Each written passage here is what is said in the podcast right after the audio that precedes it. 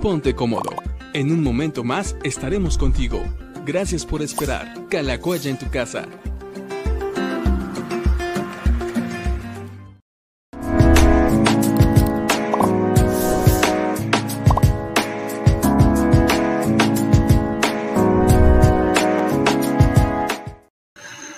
Hola amigos, ¿cómo están? Bienvenidos a Diálogos con el Pastor número 214. Nos da mucho gusto poder tenerlos de nueva cuenta aquí con nosotros. Bueno, más bien, a mí me da gusto estar por aquí porque el martes eh, yo, no pude, yo no pude estar en físico aquí, pero bueno, tuvieron yo creo que una conversación muy buena también con los pastores y resolvieron algunas dudas bastante interesantes como las que espero yo que haya esta tarde. Em, ¿Cómo están? ¿Cómo les ha ido? Hoy no amaneció tan frío, siento, como otros días que sí ha estado bastante frío. Hoy el clima ha sido más benevolente, ha sido un poquito mejor. Ha sido un día bien ocupado, también lleno de actividades y de cosas, pero esperemos que cada uno de ustedes esté bien. Por acá ya tenemos al pastor Gilberto, yo no soy Clara, pero ahorita corrijo eso. A ver, eh, que nos diga cómo está, qué hizo hoy, ¿Cómo estás? Hola, yo, hola a todos. ¿Cómo están? Bueno, pues contento de estar una vez más conectado con ustedes, de interactuar y espero que haya un buen diálogo. Que ustedes no solamente manden preguntas, sino también manden opiniones, como la que se dio el martes, ¿no? Sobre la película de Lightyear. Uy, eh, es cabroso. quieren o no quieren verla, entonces, bueno, entonces, hay, hay, hay, para divertirse de películas de otra, otra temática, otra serie. Por ejemplo, hay una muy buena que, a mí me gustó, yo le quiero recomendar a la gente, porque está basada en un hecho real de la Segunda Guerra Mundial que se llama El arma de la mentira. No es cristiana, ni mucho menos, pero eh, te deja ver el, la otra cara de la moneda durante una guerra. Es decir, no todas las guerras se dan o no todo el proceso de una guerra se da en el campo de batalla con armamento, rifles y demás, sino se da con las estrategias. Y, esa película eh, con Colin Firth, eh, a mí me gustó mucho, muy buena película porque te deja ver la importancia de una estrategia, inclusive dentro de la guerra. Y, y la verdad es que como está basada en un hecho real, eh, acontecimientos que se dieron y te van descifrando los personajes que participan. Eh, yo sí la recomiendo, es muy, muy, muy interesante. Yo sé que la, la palabra, algunos van a decir, oye, pero ¿cómo que el arma de la mentira? Si la mentira no es buena. Bueno, ahí empieza la polémica, ¿no? Que, que la gente diga, y no estoy diciendo que haya mentiras buenas o malas o rosas o blancas o negras, no. Es simplemente el título que le dieron a la película, pero la temática en sí es extraordinaria. Entonces, si la pueden ver, véanla y luego me platican, o si ya la vieron, pues que nos platiquen. Yo la verdad es que no, no la he visto, no sé si la viste ayer, eh, pero... No, no, eh, en uno de los vuelos que, que ah, tomamos... que tomaste la semana pasada. Últimos, una vez me tocó verla, qué buena película, la verdad es que la recomiendo ampliamente.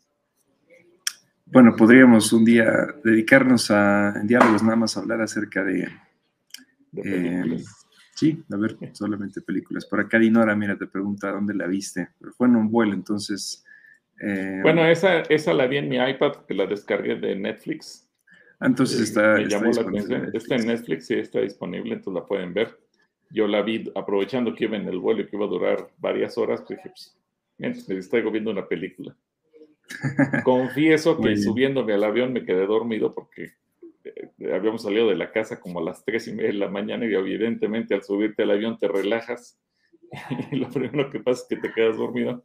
Pero ya después de un ratito que te, como que te despabilas, ya me puse a ver una peliculita y aproveché y vi Qué bueno, qué bueno que aprovechaste para poder verla. Bueno, muy bien, pues Esperemos que hoy la conversación se ponga interesante. Ya vi aquí un... Voy, a brincarme algunas preguntas, eh, tal vez, porque llegaron, llegaron demasiado temprano, llegaron bastantes. Pero vamos a, vamos a irlas agarrando poquito, poquito, poquito a poquito para no quedarnos toda la hora en aquellas porque también son preguntas un poquito densas. oramos, Señor, gracias porque eres bueno, gracias porque también estás con nosotros y porque tú vas a permitir que hoy podamos pasar una buena tarde, una buena conexión. Ponemos en tus manos la conversación de esta tarde para que también pues, tú nos hables y permitas que podamos aprender, podamos pasarla bien, podamos estar contentos todos juntos y que podamos aprender algo nuevo, Señor. Háblanos a través de preguntas y respuestas. En el nombre de Jesús. Amén. Amén. Muy bien, por acá Cristina nos manda saludos y dice, buenas tardes, pastor y joven Joe, saludos a la pastora Clarita. ¿Nos repite el título, por favor? ¿Armas de qué? El arma de la mentira. El arma, el arma de la mentira. Ahí está, Cristina, para que puedas verla en Netflix, si es que tienes el, el servicio disponible acá. Blanche Sánchez manda saludos, muchas gracias. Guadalupe Rivas dice, pido oración por mi sanación, por tu salud. Eh, ¿De qué estás enferma, Guadalupe? Para poder orar por ti. Claro que sí, oramos por ti.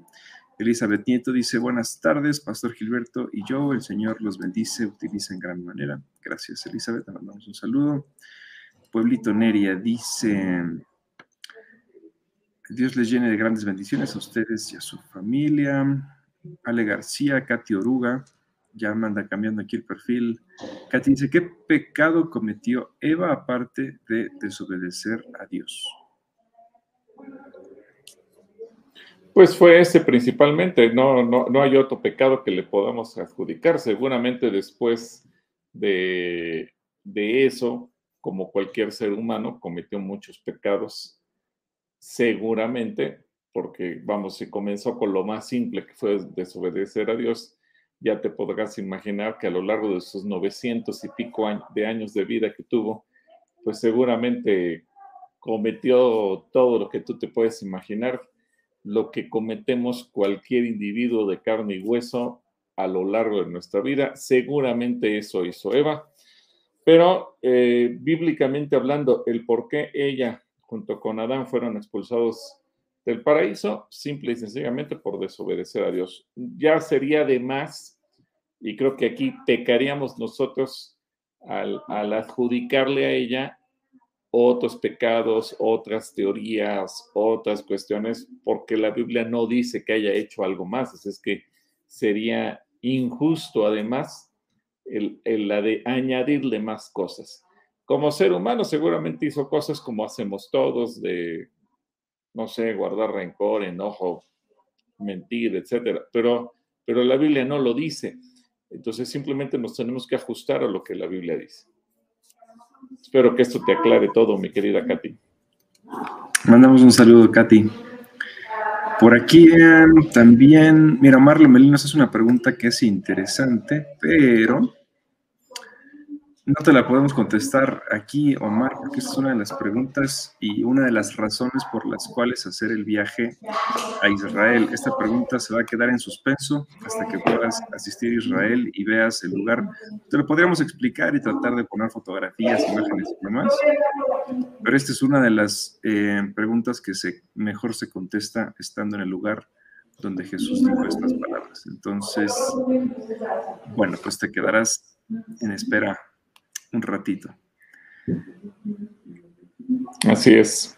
Te, debemos la respuesta hasta que, y la vas a cobrar, así que vas a cobrar la respuesta el día que estemos en Cesarea de Filipo junto contigo y, ahí reciba la explicación completa.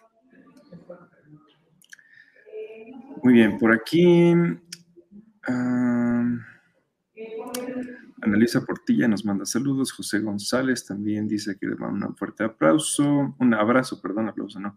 Ketia Rodríguez, bendiciones para el equipo de colaboradores también. Ofeleón, eh, Ofelia Palomino, eh, Rams también nos manda un saludo para que veamos por ella.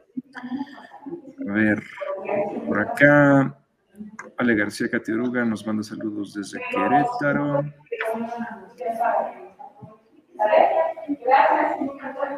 Tienes un. Tienes un. Está entrando mucho audio por tu micrófono. No tienes por ahí atrás.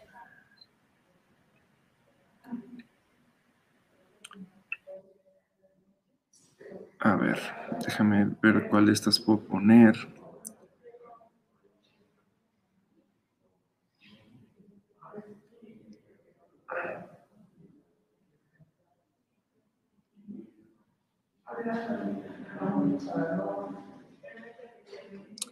A ver, estamos teniendo alguna dificultad técnica. Por favor, denos un, un momento. Un momentito.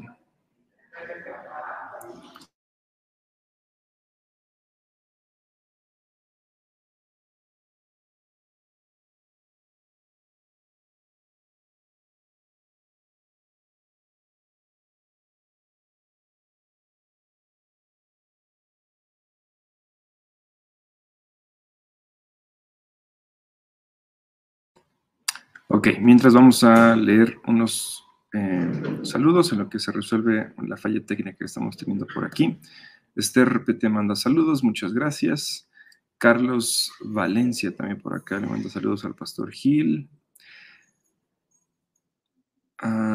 Cristina Méndez dice, Facebook no me permite compartir diálogos debido a que debo resolver un cuestionario. No, no hemos puesto ningún cuestionario no sé, Cristina, ¿qué, estará pasando? ¿Estás viéndolo en YouTube, según estoy viendo, pero lo quieres compartir? Puedes compartir la liga en YouTube, de YouTube. Y es otra forma en la que puedes compartir también. Si lo estás viendo en YouTube y lo intentas compartir en Facebook, bueno, puedes hacerlo de esa forma. Em, Edgar Peña, que por acá está Dasha, dice, los queremos mucho, nosotros a ti, Dasha, aunque hace mucho que no te vemos. Dice una pregunta, en el tiempo de Jesús, ¿hacía falta el agua como ahorita o si había mucha agua? Es una buena pregunta. Ahorita vamos a, contestarla. Ah, por acá también le mandamos saludos a Eneida Aranda. Em, a ver, creo que ya se está resolviendo la falla técnica por aquí. Vamos a dar un momentito más. Listo. Es que, perdón, pero de repente ocurrió algo acá y empezó a meterse mucho ruido, pero ya estamos. Sí, ya quedó. Bien. Bueno, bueno la pregunta de Dasha de la, del agua. Bueno, hay una tesis eh, científica que la cantidad de agua que existe sobre la Tierra siempre ha sido la misma. De hecho, seguramente Dasha, tú y todos los niños de tu edad, tal vez ya en la escuela aprendieron lo que es el ciclo del agua. Entonces, no hay agua que se siga creando o que se siga generando, el agua es la misma, pero va llevando el ciclo de que llueve, eh, las nubes primero en estado de vapor, eh, llueve, llega a la tierra, la absorbe la tierra, eh, puede ser que vaya a través de los ríos o los mares, eh, la consumimos los seres humanos, la desechamos y pasa por ese proceso de filtración en la tierra, se evapora y vuelve a ir al cielo.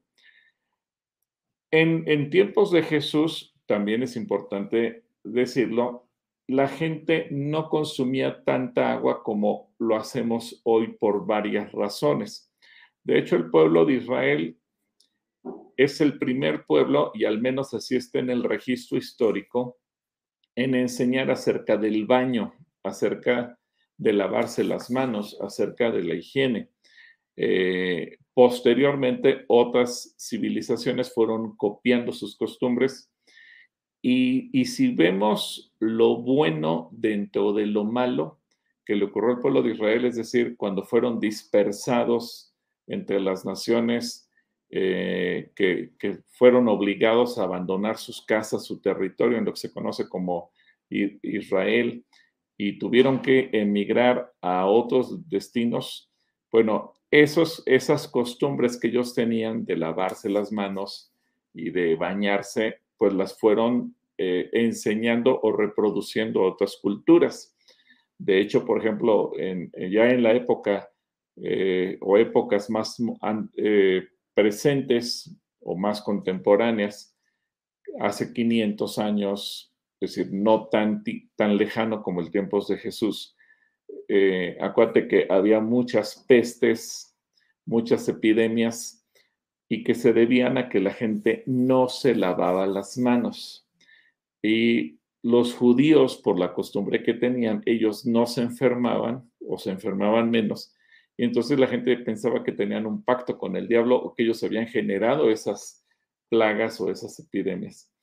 Entonces, realmente, aunque había la misma cantidad de agua, la gente consumía, pero se bañaban por los que vivían cerca de los ríos y no lo hacían diario pero una persona que vivía lejos de un río no, no regularmente no tenía ese hábito de higiene.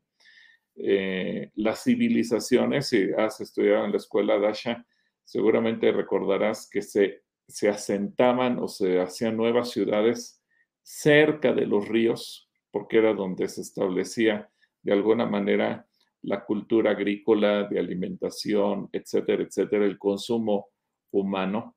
Pero, por ejemplo, Israel es también de los pueblos que nos enseña que mm, por ahí del año 700 antes de Cristo ya construían acueductos para llevar el agua a ciudades lejanas. Es decir, Israel siempre fue un pueblo, obviamente por las instrucciones que Dios les daba, que pensaron en el consumo del agua. Eh, obviamente había ciudades donde se tenían que perforar pozos.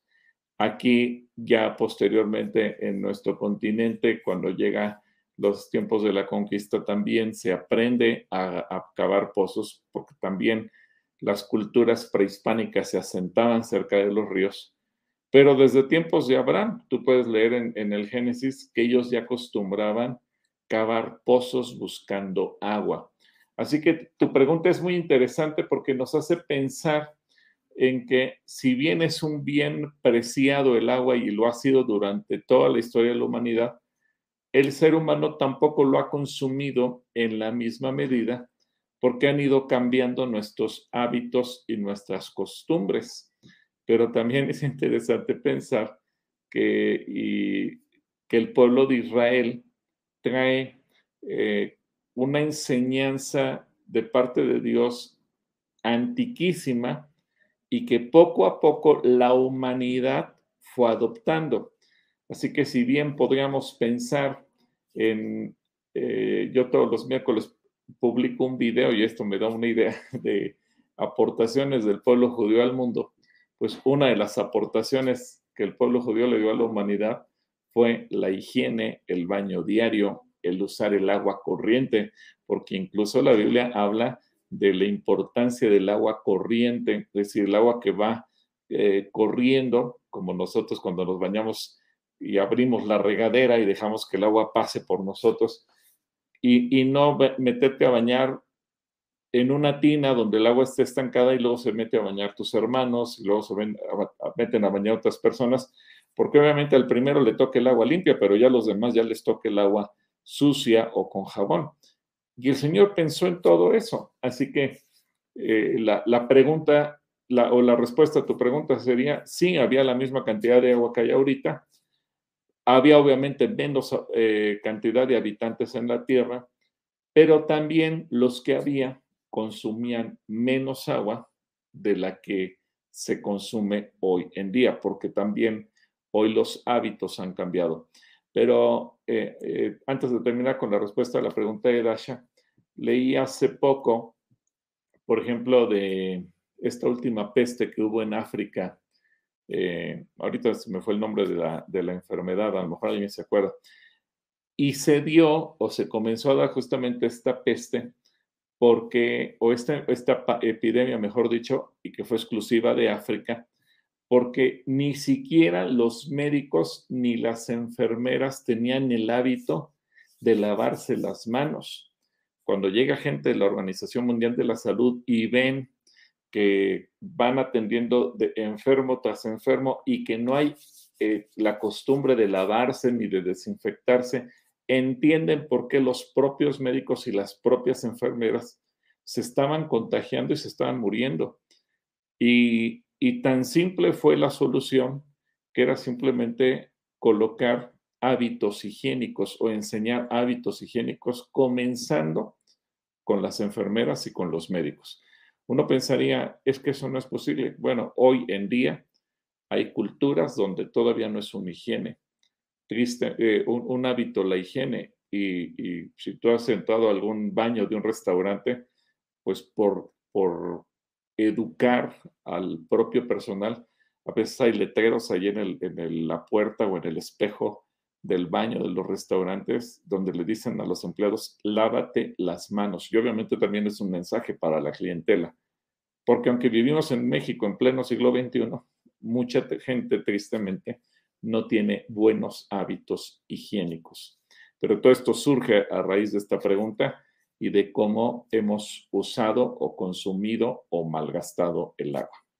Así que Dasha, un abrazo y un beso y te mando un saludo con mucho cariño.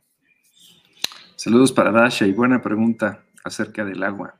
Que por cierto, Joe, eh, hay, una, Israel acaba de anunciar un invento en donde incluso si tú vas en tu auto, puedes traer un aparato que empieza a absorber agua del ambiente.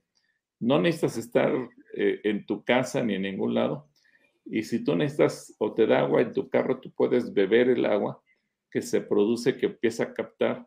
Si te das cuenta que necesita agua tu radiador, puedes tomar agua eh, o captar el agua y, depositarla en tu radiador. Te diste cuenta que el limpiaparabrisas se quedó sin agua, tomas de esa agua y la viertes en el limpiaparabrisas. Una maravilla y puede eh, generar hasta 900 litros por día. O sea, este invento resolvería, si imagínate que en cada casa de Nuevo León, por ejemplo, se colocara un aparato de estos, resolveríamos el problema del agua y nosotros acá sufriendo y el pueblo de Israel diciendo, aquí yo tengo la solución. Bueno, ellos tienen el 80% del territorio en Israel es desierto, entonces que puedan obtener agua de cualquier lugar es algo muy sorprendente también. Exacto. Muy bien, pues por aquí tenemos una pregunta de Drake que dice, ¿por qué la Biblia, por qué dice la Biblia que el mejor es no haber conocido el camino de justicia que haberlo conocido y después apartarse? Ah, bueno, pero eso va en, eh, en combinación, digamos, con lo que también dice Hebreos cuando uno deliberadamente peca o se aparta del camino del Señor, ya no hay más sacrificio que hacer. Es decir, una persona que conoció, que no conoce a Cristo, eh, puede ser que esté en pecado, pero tiene la esperanza de que conociendo al Señor, eh, recibes el perdón de tus pecados y alcanzas la salvación. Pero una persona que ya fue cristiana, incluso lo explica Hebreos, ya recibió el bautismo del Espíritu, ya recibió la gracia, ya recibió y gustó, probó los bienes de la vida, vida venidera, el perdón, el amor, la misericordia, etcétera, etcétera, y después peca. Dice, entonces ya no hay más sacrificio que hacer. Dice, ya no puedes volver a decir que vas a aceptar a Cristo en tu corazón para que te perdone tus pecados. En, ese contexto es que lo pone. Por eso es mejor eh, no haberlo conocido que haberlo conocido y haberte apartado. Por, hablando en el sentido de la esperanza que tiene una persona. No, no porque el Señor diga que sea malo haber conocido el camino de la justicia. Espero que eso te, sirva, mi querido Edrey. Y veo que, que hace una pregunta sobre los rollos del mar muerto, yo, si, si afecta el hallazgo de los rollos del mar muerto. Bueno, yo quiero presentarles, aquí tenemos una réplica de los rollos del mar muerto, el libro de Isaías.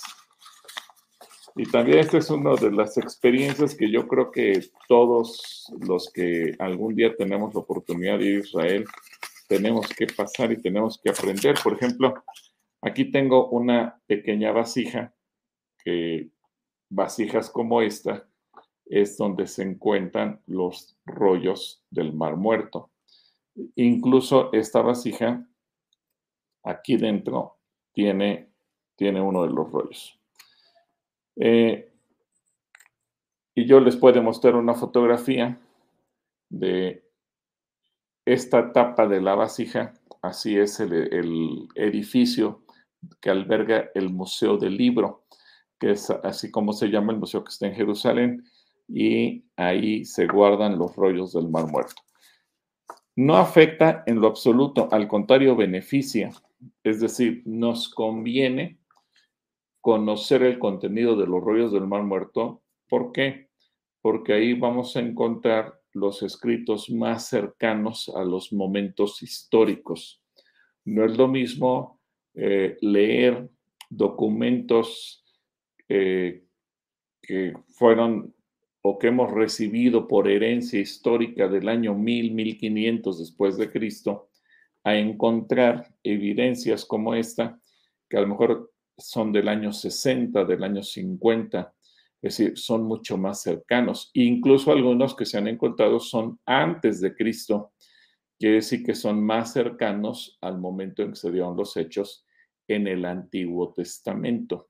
Entonces, el encontrar los libros, los que son estudiosos de los idiomas y que pueden meterse a, averiguar si lo que dice este rollo en su texto original manuscrito es lo mismo de lo que dice la Biblia que tú y yo tenemos a nuestro alcance, bueno, es ahí donde se da cuenta de la veracidad o los posibles cambios que ha sufrido a lo largo de los años. Mira, yo ya, ya nos puso la tapa del museo, entonces eh, el techo del museo tiene que ver justamente, y ahí está, es como eh, el, justamente el rollo del, del manuscrito, claro, ellos lo tienen ahí de manera extendida, eh, gigante, y lo que vendría siendo como el, el portarrollo, valga la palabra, y ahí tenemos este mismo eh, pequeño manuscrito que yo tengo aquí, es el que ustedes ven ahí, que está extendido y que está a la vista del público en, en Jerusalén. Así es que en lugar de, perjudicarnos o de afectarnos negativamente, el hallazgo de estos libros o de estos rollos ha sido una bendición. De hecho, el pueblo de Israel, el gobierno de Israel tiene un programa de investigación, búsqueda y restauración de estos rollos. A lo largo de todo el desierto de Judea hay, hay investigadores, hay arqueólogos que continuamente están buscando los rollos para poder tener la certeza de lo que tú y yo tenemos en nuestras manos. Así que, Edgey, si esa te pregunta, tu pregunta si afecta el hallazgo de los rollos del Mar Muerto, pues en lo absoluto nos afecta, al contrario, nos beneficia. Y cabe también eh, mencionar que muchas de las traducciones que hoy en día tenemos eh, y que a lo mejor hay gente que dice es que ya me cambiaron la Biblia, me quitaron una palabra, bueno, es simple y sencillamente porque en los rollos más antiguos no aparece esa palabra. Y sociedades bíblicas y los editores de las Biblias modernas lo que han hecho sabiamente es poner una nota. En algunos manuscritos no aparece esta palabra y en algunos manuscritos sí aparece esta palabra. De tal manera que no caiga sobre ellos el juicio de hay de aquellos que le quiten o hay de aquellos que le pongan. Ellos te dicen, hay manuscritos que no la tienen, hay manuscritos que sí la tienen. ¿Con cuál te quedas? La que tú quieras. Así que tú decides si te quedas con el manuscrito que tiene o que no tiene. Ellos te dicen, los más antiguos, los que se han ido descubriendo, los que son más cercanos a los hechos, no tenían esa palabra. Pero, pues como los seres humanos somos muy de costumbres, algunos dicen, pero yo ya me acostumbré a la versión que sí tiene la palabrita esta, entonces yo me quiero quedar con ella. Está bien, es tu decisión la que, la que va a imperar ahí. Así que gracias yo por eh, presentarnos esta imagen que ilustra mucho y yo creo que a todos nos ayuda. Y como le decíamos a Omar Lomelí, Dios quiera yo un día podamos estar ahí cara a cara frente al, en este museo, adentro de este edificio, enfrente del manuscrito de Isaías capítulo 45. Es una experiencia extraordinaria. Y también para contestar su pregunta, la pregunta que nos hizo hace ratito, para poder contestársela en el lugar donde sucedió. Es una experiencia así como ninguna otra, poder visitar ese museo ver, y ver el rollo frente a frente a la temperatura y a, la luz que también lo tienen especial, pues sí es algo eh, que no se puede experimentar con alguna otra cosa. Entonces, les animamos a que puedan también ahorrar, a preguntar. Oye, yo, y, además de ver el, rollo de Isaías así desplegado de una manera tan gigante y tan espectacular, ahí mismo ya ves que está la sala de la nanotecnología. Entonces, literalmente en un, eh, ¿cómo se dice? Un nanómetro, una partícula que es imposible pensar en lo pequeñísimo que es y que ahí quepa la Biblia completa. Es, es algo de no creerse, pero que es una realidad y que hay que verlo estando ahí en el Museo del Libro. Bueno, muy bien, pues sí, así fue.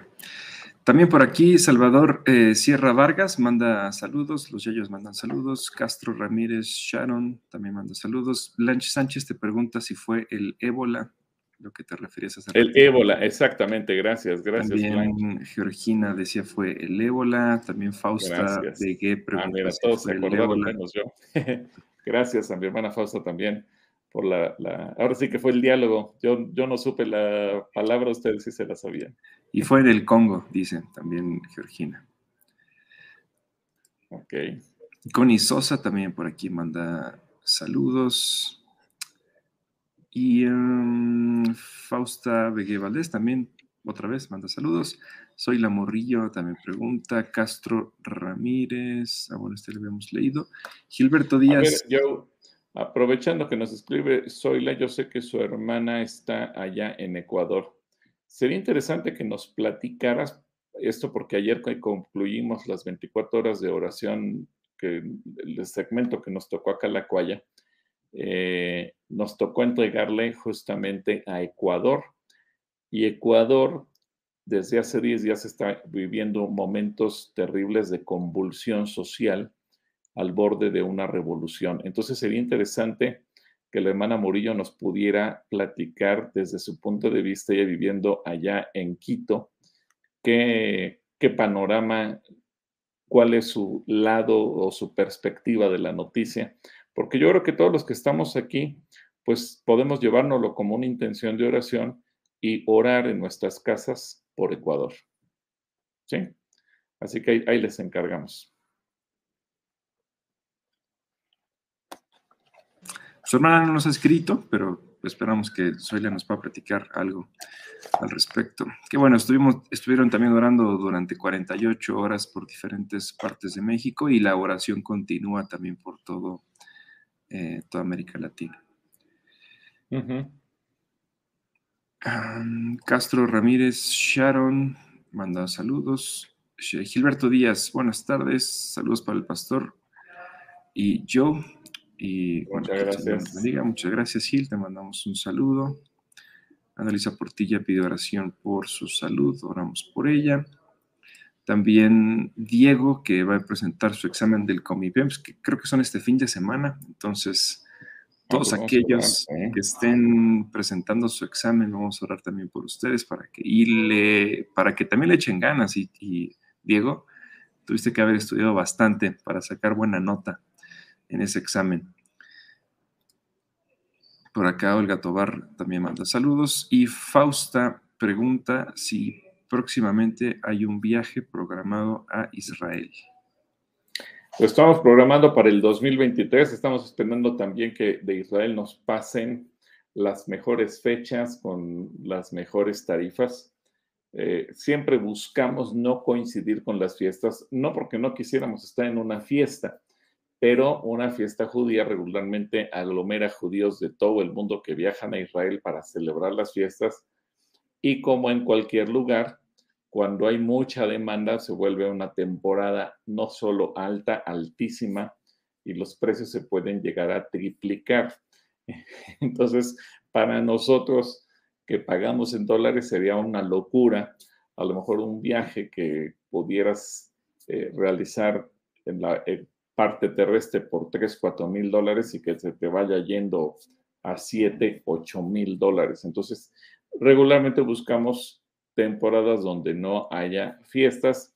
Estamos esperando también que ellos nos vayan dando de acuerdo a las tarifas que se tienen programadas y en cuanto tengamos ya una fecha eh, determinada, puesto de acuerdo con nuestros amigos de Israel, pues anunciaremos también el, viaje. Ya saben que siempre buscamos hacer un viaje bonito, un, viaje espectacular, un viaje a todo dar, pero un viaje también que, que toda la gente pueda, los que van, pues pueda ser memorable, ¿verdad? Que nunca en sus vidas se les olvide el viaje que hicieron a Israel. Así que un saludo, Fausta, ya te estaremos avisando. Bueno, sí, eh, hay varios interesados también en viajar a Israel. Esperamos poder hacerlo próximamente en el, siguiente año. Olga Tobar, eh, para a todos les manda saludos. Mira, no nada más a nosotros, sino a todos los que estén conectados también les mandan saludos. Blanche Sánchez dice, Pastor Gil, en el libro de Juan, en el capítulo 3.22, dice que Jesús bautizaba y en Juan 4.2 dice que él no lo hacía. ¿Cuál es el motivo para que diga lo contrario? Bueno, el punto central aquí es que Jesús como responsable de su grupo, de su ministerio, se asume que lo que él, lo que hacen sus discípulos, lo hace él, adjudicándole a Jesús la responsabilidad. Es decir, lo que Juan 4.2 aclara es que los discípulos eran los que bautizaban. Pero en el capítulo anterior lo que nos deja ver es que los discípulos no se movían por su cuenta. Es decir, no es que Mateo, Pedro, Juan, Jacobo, Tomás y los demás decidieran bautizar por iniciativa propia, sino que lo hacían bajo la cobertura, bajo la autoridad de Jesús.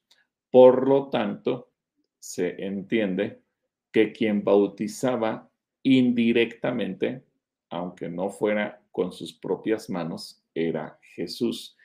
Y, la pregunta que haces, Blanche, es muy interesante porque también te deja ver que Jesús cuando vino y como ser humano a la tierra, si bien él fue el líder de un grupo y era el que daba la enseñanza y los milagros, hacía los milagros y todo lo demás que leemos en el Evangelio, Jesús no era un individuo que trabajara solitario, no, no, era como un llanero solitario que él hubiera hecho todo y sus discípulos fueran unos espectadores que solamente lo veían hacer cosas, sino que te va dejando el Evangelio que, Jesús mandaba a sus discípulos a predicar y ellos predicaban, que mandaba a sus discípulos a orar por los enfermos y ellos oraban por los enfermos, que los mandaba echar fuera demonios y los discípulos echaban fuera demonios y los mandaba a bautizar y ellos bautizaban.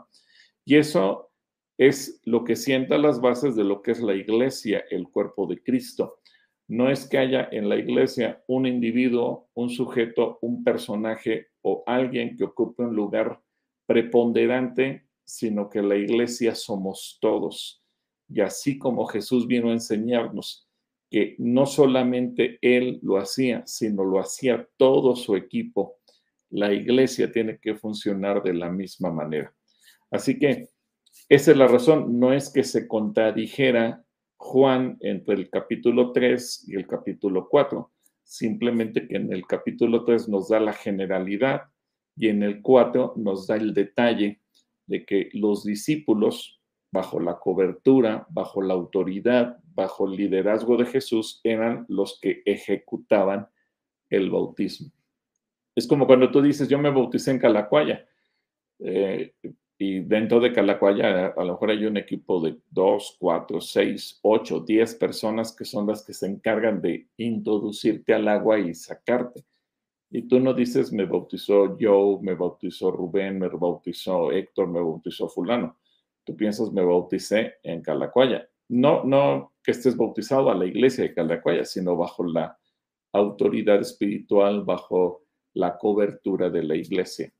Entonces, ellos, los discípulos, bautizaban bajo la cobertura de Jesús, piénsalo así, Jesús como el jefe y todos los discípulos sujetos a él. ¿Sí? Entonces, Blanche, espero esto te aclare tu pregunta. Te mandamos un saludo, Blanche. Eh, Esther dice que los museos son muy interesantes. Fausta pregunta cómo ver la repetición de las 24 horas. Eh, están colgadas en, YouTube, Fausta, y ahí puedes, o también en la página de Facebook, ahí. Si en las páginas de Facebook también están los links. Bajas un poquito y bueno, ahí vas a encontrar el video grabado. Eh, Mercy Rojas también manda saludos. También Arnold, eh, ah no, Anaid. Anaid Galván. Iba a hacer una pregunta, pero creo que no se ve su pregunta. Dice, buenas tardes, hermanos, una pregunta co. Entonces, bueno, pues esperamos tu pregunta, Anaí. Blanca Rosa dice, ayúdame a oración por Rodolfo, salvo 69 años, su corazón y arterias cansancio en manos, oramos por él. Ah, Mónica Morrillo, mire, ya nos contestaron desde Ecuador. Dice, buenas tardes, pastor, saludos. La situación en Ecuador está complicada, llevamos 10 días de paro. Hay un levantamiento indígena, desde mi punto de vista, si bien hay puntos en que pueden tener razón, de ninguna manera se justifica el vandalismo, destruir la ciudad e ir en contra la policía, que también es pueblo. El presidente ha respondido positivamente en varios puntos, pero se mantiene en la misma posición. Muchas gracias por interceder para que la paz vuelva. La paz, yo creo, la paz vuelva. Bueno, eso nos da una idea, ¿verdad?, de cómo orar y y, qué bueno que la hermana Mónica nos lo aclara, bueno, que así como el presidente de Ecuador está buscando resolver positivamente las demandas de las comunidades indígenas, las comunidades indígenas también actúen en consecuencia y tampoco se caiga en la intransigencia de ahora destruyo a los demás y tenemos que orar por ello. Quiero animar a que toda la gente que sigue esta transmisión eh, se una a interceder por la paz en Ecuador. Oramos por ella y gracias a Mónica y a Zoila que también estuvieron muy eh, atentas y nos contaron acerca de la situación por allá. Eh, Jen Lee nos hace alguna una pregunta que no sé si podamos contestar bien, porque obviamente no estamos nosotros en otras iglesias, no, no podemos contestar las razones que otros hagan. Pero dice, ¿por qué en algunas iglesias cristianas bautizan adolescentes aunque no sean mayores de edad? Pero no sabemos sus razones, entonces no sé, no sé qué pudiéramos decir. Bueno, nosotros te podemos decir por qué razón nosotros bautizamos solamente mayores de edad, pero no te podemos responder por qué otras iglesias no lo hacen. Entonces, ahí más bien sería preguntarle a los pastores allá por qué lo hacen. Seguramente sus razones te darán.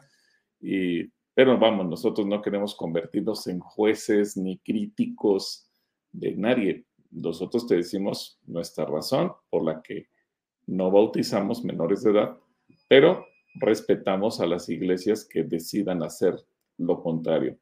Porque al final de cuentas yo creo que eh, pues cada quien vamos a decir que estamos siendo guiados por el Espíritu Santo y que a quien le daremos cuentas a Él en algún momento.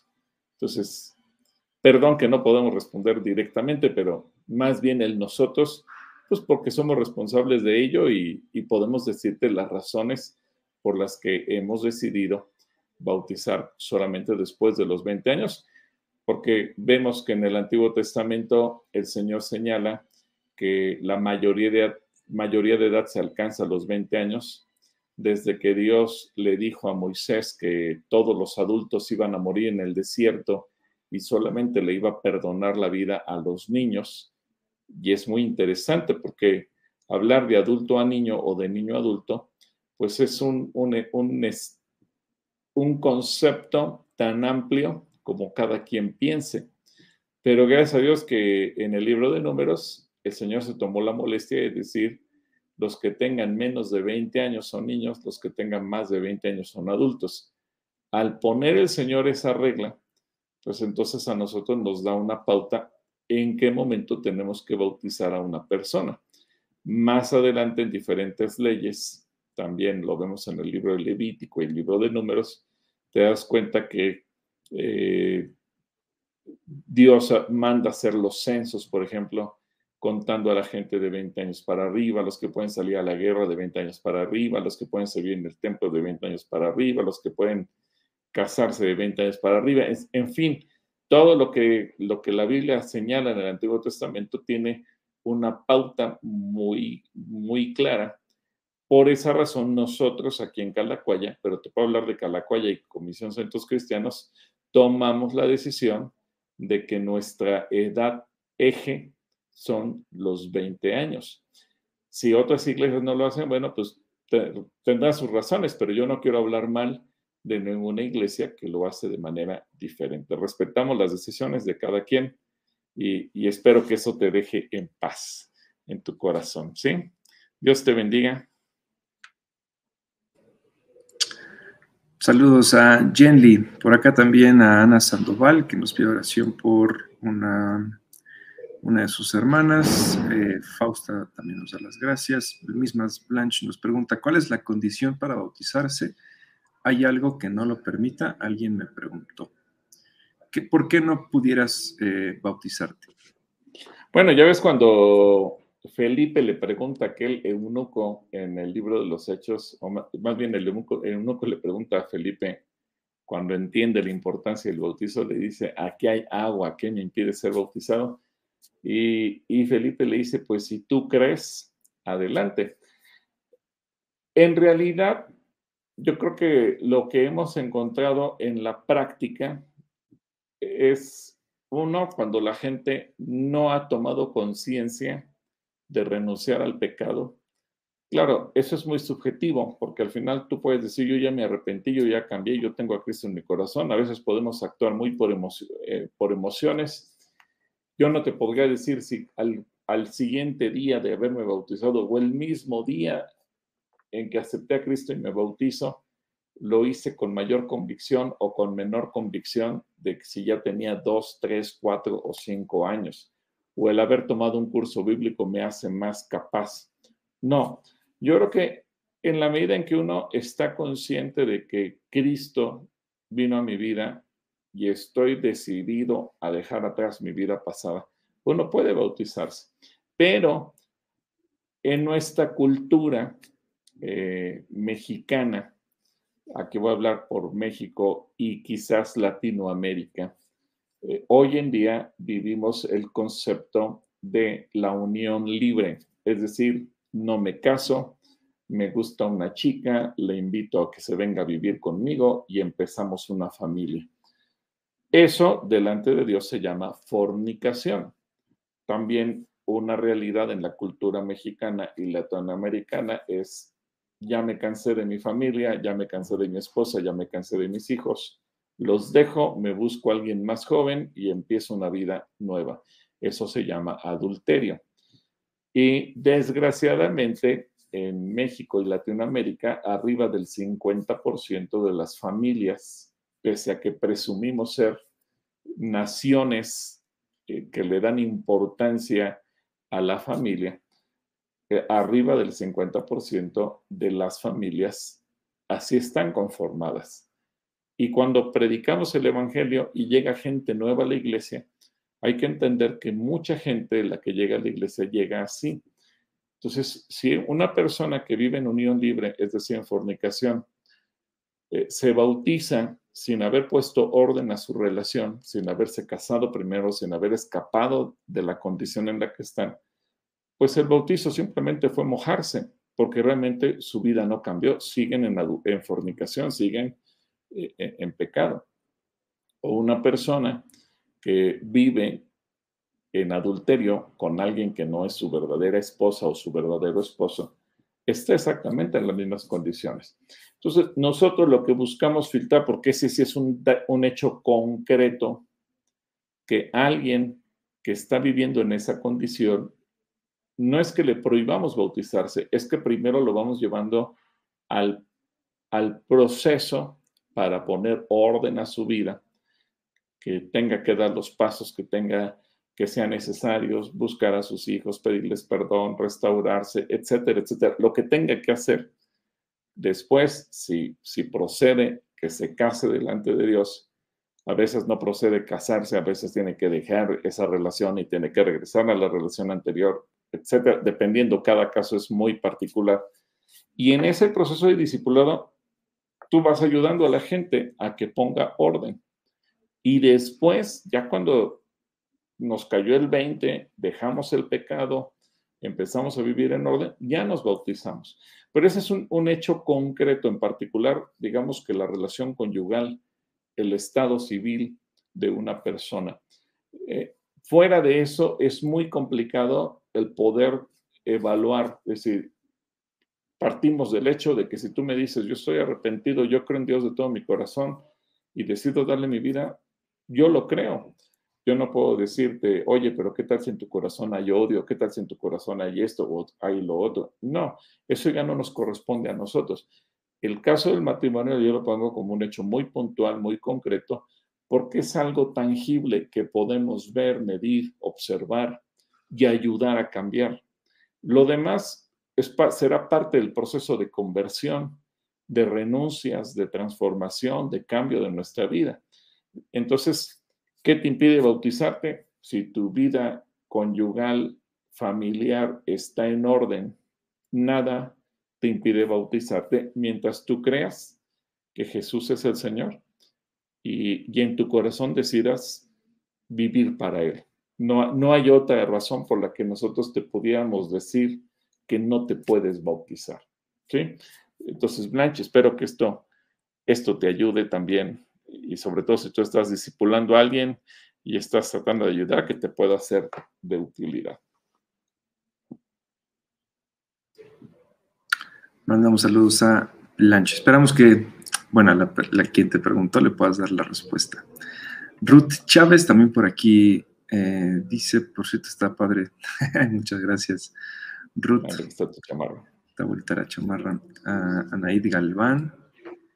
Dice, ah, ahora sí, aquí está la pregunta. Dice, ¿cómo se juzgaría de acuerdo a la ley y la gracia un crimen como el asesinato de los niños en Texas?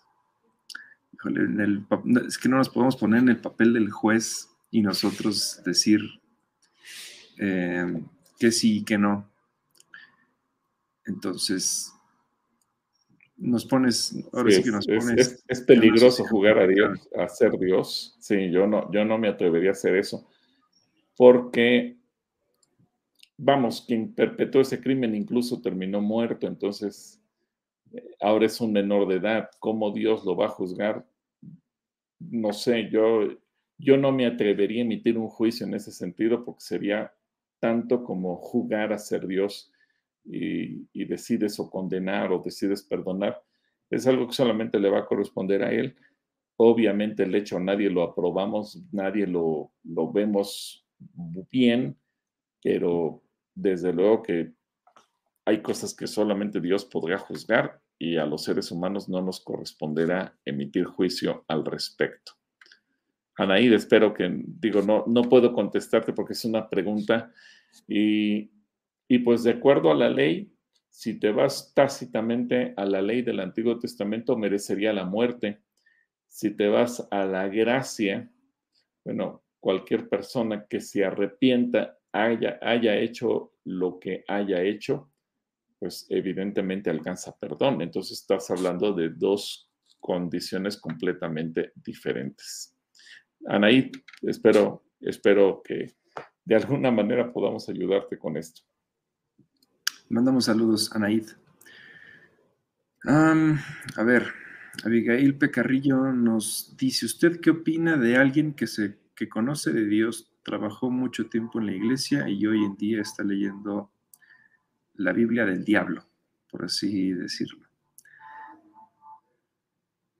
Em, pues habría que... ver por qué razón lo está leyendo, ¿no? No sé si lo, haya, lo esté haciendo por convicción de que quiera creer en eso o lo está haciendo porque quiere investigar, no, no tengo idea. Pero creo que es el mismo caso de la pregunta pasada, como no podemos nosotros juzgar si decir está bien o está mal, como no nos corresponde, y bueno, pues a lo mejor sus razones tendrá. Chivis Rodmo por aquí también nos manda saludos. Guadalupe Alcalá ¿En la actualidad se sigue bautizando con agua? Claro, sí, ese, ese es un mandamiento de Jesús y que seguirá permanente hasta que Él venga por segunda vez. Así es que mientras haya gente en la tierra que se arrepienta, se seguirá bautizando en agua. Ahí acabó la, respuesta. Sí, pues eso sigue siendo un mandamiento. Hasta que no se actualice la Biblia, ya no lo pida, bueno, pues hasta entonces se dejará de bautizar con agua. Chivis dice, el apóstol Juan bautizó a nuestro Señor Jesús ya grande. Es correcto. Así es, de 30 años. Tenía 30 años Jesús cuando se bautizó. Y bueno, Abigail nos manda saludos. Gracias, Abigail, cual te mandamos otro saludo. Fausta Vegué nos dice, bueno, cuando yo me bauticé en Calacuaya había que tomar un curso y saber de qué se trata y el compromiso que adquirimos con el Señor. Hoy en día ya no es necesario. Bueno, en realidad no se bautiza como no llega alguien de la calle nada más a decir me quiero bautizar y ya, sino los que quieren ser bautizados es porque ya tomaron la conciencia y el peso y la importancia de ser bautizados. Los mismos que no se han bautizado y que saben que eso se puede hacer y que toma cierto peso de responsabilidad son los mismos que lo anhelan tener. No es que no sea necesario, sino en realidad es un peso y es una importancia que las mismas, que nosotros mismos eh, llegamos a tomar para, poder bautizarnos. ¿Tú cómo lo ves? Así es. De, hecho, si tú, una persona que acepta al Señor el domingo, le dices, el siguiente paso el bautizo, se espantan y se van a caray, ¿qué me quieren hacer? Eh, más bien cuando uno toma el curso básico A, por ejemplo, y empiezas a entender un montón de cosas de la vida cristiana y dices, ah, caray, el siguiente paso que quiero dar es bautizarme, pero porque se te empiezan a abrir los ojos y se te cae el velo que traes en tu corazón y entonces empiezas a entender lo que tal vez el primer día no entiendes del todo, porque a lo mejor el día que reconoces a Cristo como Señor y Salvador es por una necesidad, porque te sientes mal, porque sientes que necesitas el amor de Dios, porque a lo mejor te cayó el 20 del Espíritu Santo y, te sientes un pecador y dices, yo tengo que cambiar, por lo que sea. Si en ese momento te dicen, y ahora te tienes que bautizar, el 99% de la gente va a decir, no, espérame, no es para tanto porque ni siquiera entiende lo que es eso. Ya cuando tomas el curso, empiezas a captar y sacar ahí. Creo que ahora el siguiente paso es bautizarle. Es un proceso. Eh, yo hablo de que puede tener un día de, digo, yo no podría medir eh, qué tanta convicción tiene una persona el primer día o cinco años después, porque también así como tú, lo señala Fausta, Puede haber personas que tomaron ya todos los cursos, ya hasta fueron a la universidad teológica y no se han arrepentido de corazón, no han tomado la conciencia de la importancia del bautismo en agua. Y entonces, pues sí, muchos cursos, pero su convicción es cero.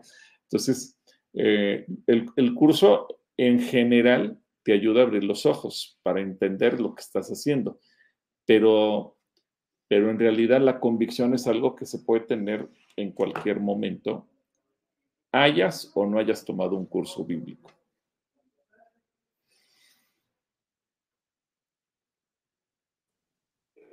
Y estoy, yo estoy también en ese, estoy en ese canal. Un requisito lo cumple cualquiera, pero en realidad la convicción en el, en el razonamiento, en la mente y en el corazón es algo que, que no se puede llegar a enseñar, es algo que cada persona decide tener. Entonces, eh, no se trata de requisitos, sino más bien, a lo mejor algunos requisitos ayudan a tomar una mejor decisión, pero al final la decisión la toma cada uno. Entonces, no es como que hay que estar llenando de palomitas una, eh, una lista, porque pues no, de, eso, de eso no se trata. Te mandamos un saludo, Fausta. María del Carmen por aquí nos dice, saludos desde Cotitlán, Izcalli, muchas gracias. Eh, nos da también las gracias, que fue de gran ayuda. Fausto nos dice shalom. Victoria SH también nos manda saludos. Laura Elena, amén. Eh, Drey dice, Jesús tuvo que nacer de nuevo debido a que se bautizó. Bueno, lo mismo, él se bautizó porque, a ver, es una buena pregunta, pero en realidad él, se, bautizó por, por, lo mismo, porque él tuvo la conciencia de que era necesario. Y por darnos un ejemplo, eh, acuérdate que esa misma duda la tuvo Juan, o sea, la pregunta que hace Reyes es válida porque el propio Juan dijo, oye, tú me tendrás que bautizar a mí, ¿cómo yo te voy a bautizar a ti? Y Jesús dijo, déjalo. Y tiene que ser así para que se cumpla eh, la escritura. Ahora, Jesús nos viene a poner en ejemplo. Acuérdate que Él es nuestro máximo modelo de vivir. Jesús se hizo hombre en un 100%. Jesús siendo Dios no tiene que nacer de nuevo, evidentemente pero Jesús se bautizó para darnos un ejemplo de que todos los creyentes tenemos que bautizarnos. Es decir, si Jesús, siendo quien es, se bautizó, eso descarta en automático cualquier argumento, cualquier pretexto que cualquier ser humano, así sea el rey de cualquier país o quien tú gustes y mandes, ningún ser humano podríamos tener como pretexto, yo no necesito bautizarme. Si Jesús lo hizo, los demás por añadidura queremos entrar al cielo, tenemos que bautizarnos, porque Jesús lo dijo, que teníamos que bautizarnos. Claro, entiendo que también hay gente que acepta a Cristo Jesús en el último momento de su vida, en el hecho de muerte, y bueno, pues ya no hay chance de bautizarse. Pero en términos generales, la mayor parte de los cristianos tenemos la oportunidad de bautizarnos.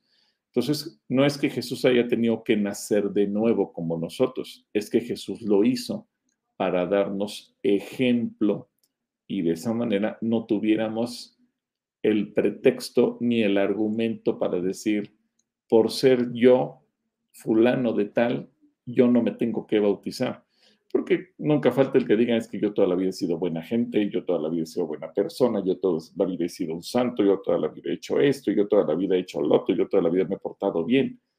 No, Jesús nos enseña, el bautismo es necesario absolutamente para todos. Así que una pregunta muy, muy reflexiva, mi querido Edgay.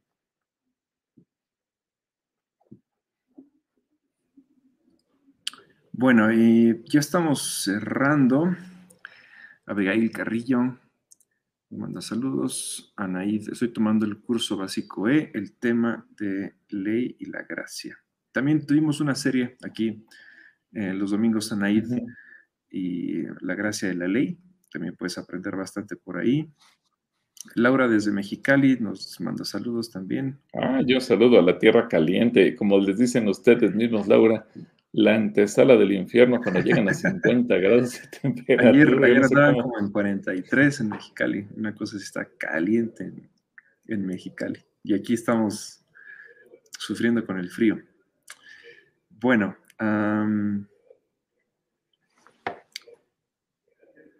por aquí Fausto dice muy cierto. Abigail dice, donde yo me congrego no da ningún curso sobre eso, pero debe ser bastante bueno e interesante es muy interesante. Pues pide permiso y en los próximos cursos básicos pide permiso a tus pastores, obviamente, y si ellos te dan el permiso, serás bienvenida en alguno de nuestros cursos bíblicos. Y, para hablar sobre este tema también, Abigail, con mucho gusto. Y bueno, son, son completamente gratuitos. Ana Sandoval nos dice, el día 10 de julio me van a bautizar aquí en Nueva York. Pido oración por mis hijos y mi familia para que vengan a Cristo. Dios les bendiga. Oramos por ti, Ana, y felicidades por tu decisión. Em, por aquí Laura nos dice los cachanillas hoy con 46 grados. Híjole, eso está, yo no me lo imagino.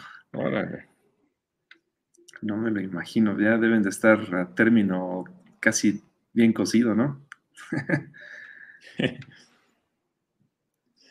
Bastante caliente. Bueno, un saludo a todos los cachanillas por allá. Eh, no sé en qué iglesia se congrega Laura, pero si te congregaras allá en Amistad Familiar, pues nos saludas a tus pastores, a los Arrache y a los Treviño. Saludos por allá.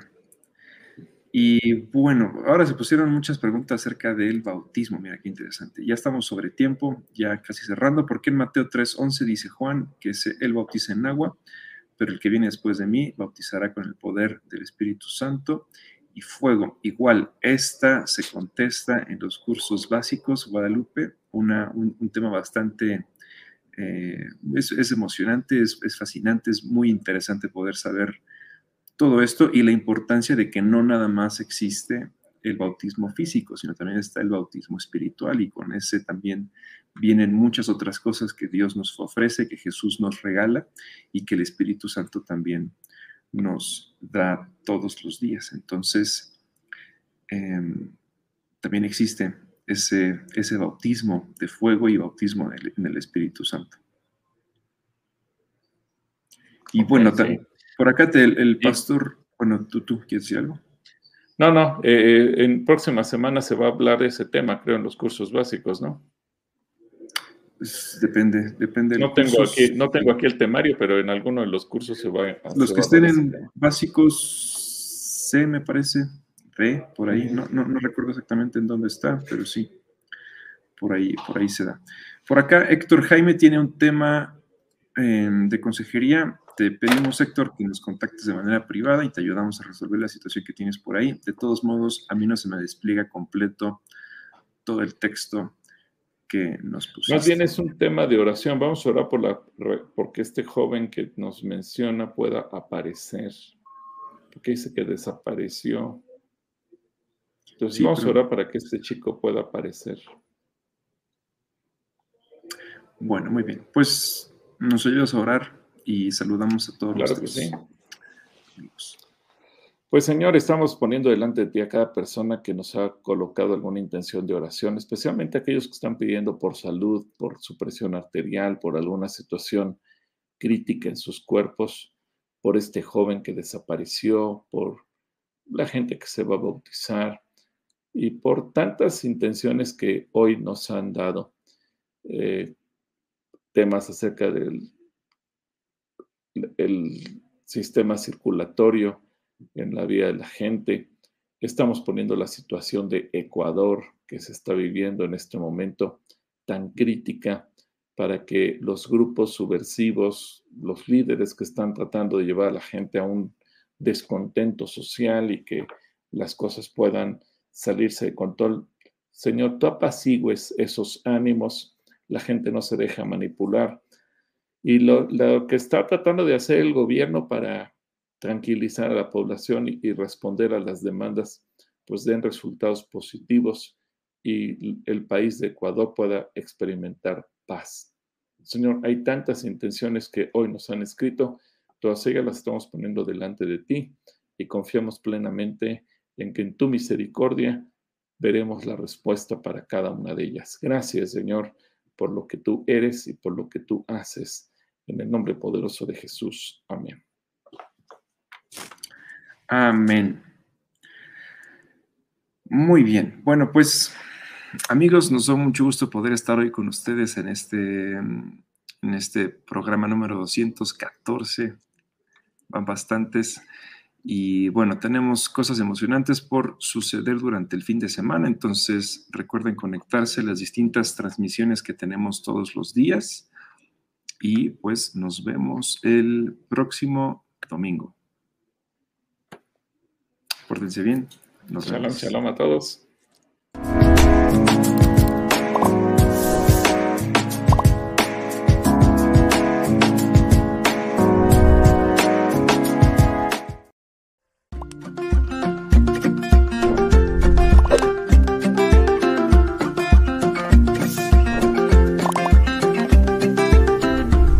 Gracias por estar con nosotros. Dios te bendiga.